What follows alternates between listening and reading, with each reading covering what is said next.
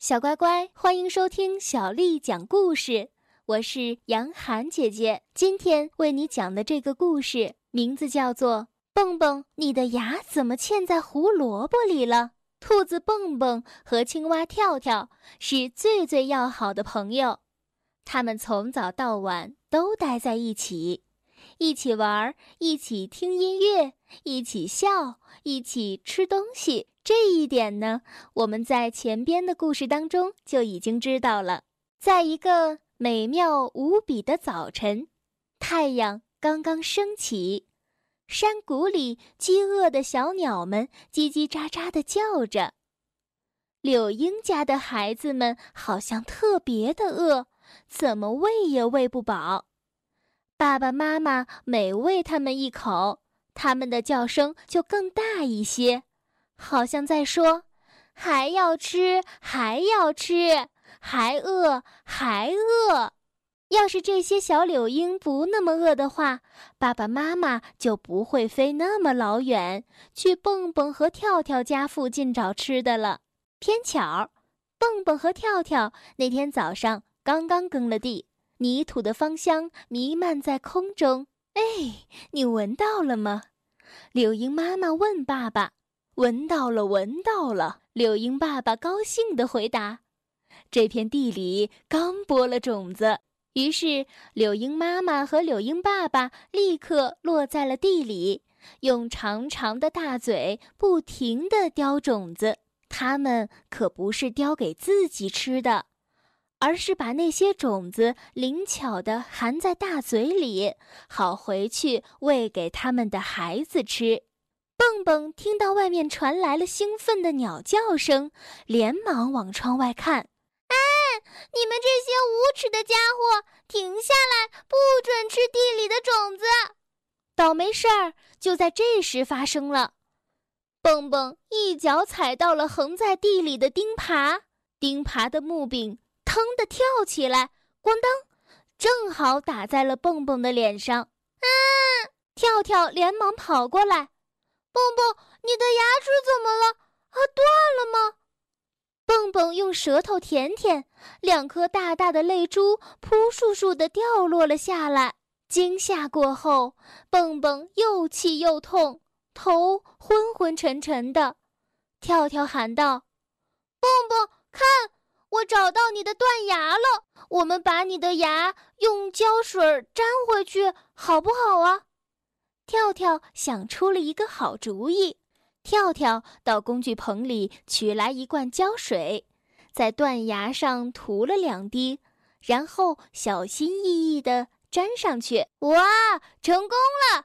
跳跳高兴地喊起来：“跳跳，我来呀，把医生当，包你今晚呀恢复健康。”蹦蹦牙齿上的胶水没有干，还不能吃东西。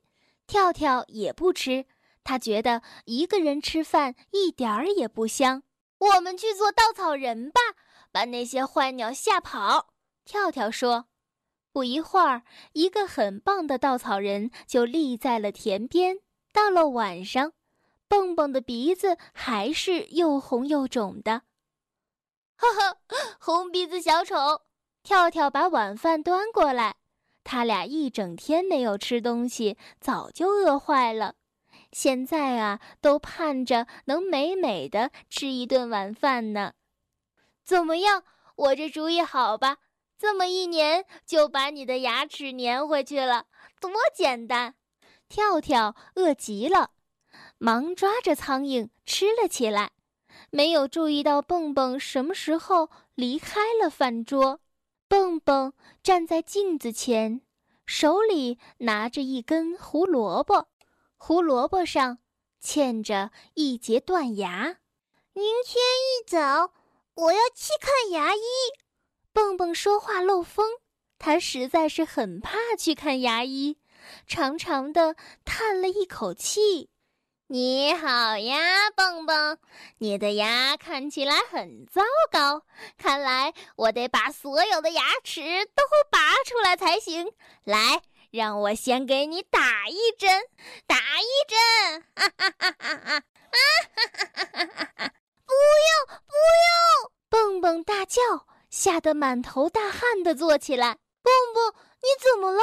是不是做梦了？跳跳也被吓醒了。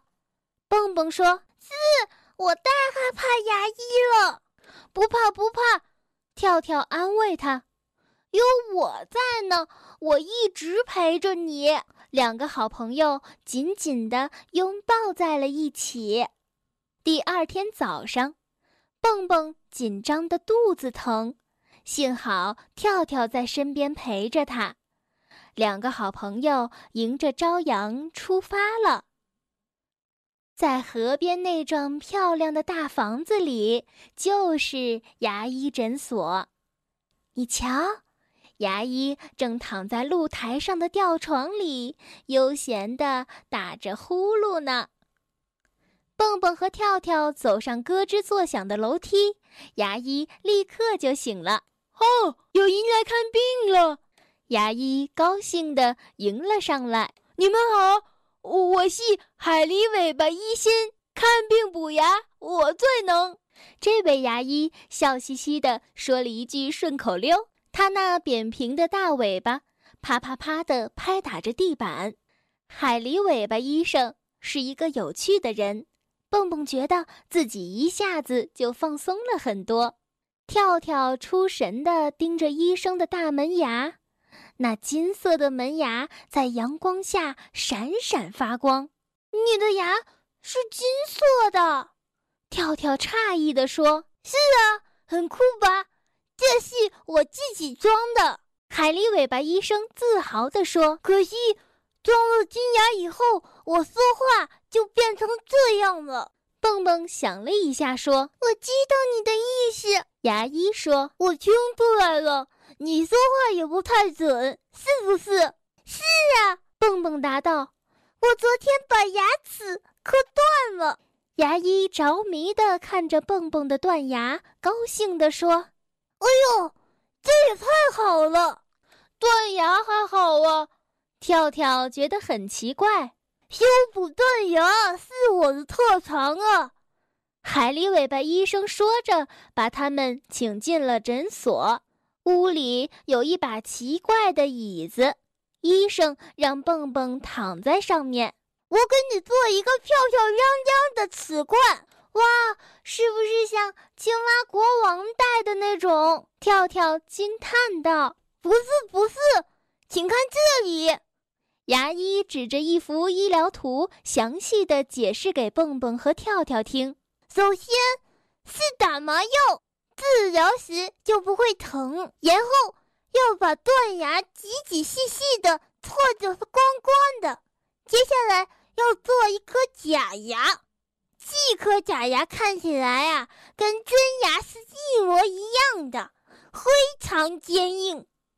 最后用粘固粉把新牙牢牢的粘在断牙上，齿冠就做好了。蹦蹦现在一点儿也不害怕了，做齿冠一点儿都不疼。跳跳一直坐在蹦蹦的旁边，握着他的手，困得都打瞌睡了。突然，海狸尾巴医生大喊：“好了！”吓得跳跳扑通一下从小凳子上摔了下来。蹦蹦的新牙真棒啊！这颗新牙看起来就跟原先的一模一样。啊，不比原先的还要好，超级棒！蹦蹦兴奋的手舞足蹈，现在他又能够正常说话了。跳跳也高兴的跟着他一起跳了起来。现在轮到你了，海狸尾巴医生一把拉过跳跳，放在了治疗椅上。可是我根本没有牙齿啊！跳跳把嘴巴张开给医生看，真的，跳跳嘴巴里一颗牙齿也没有。牙医为了看得更清楚，把跳跳的长舌头拉出来，仔细的看了又看，确实连一颗很小很小很小的牙齿也没有看到。小乖乖，今天的故事就讲到这儿。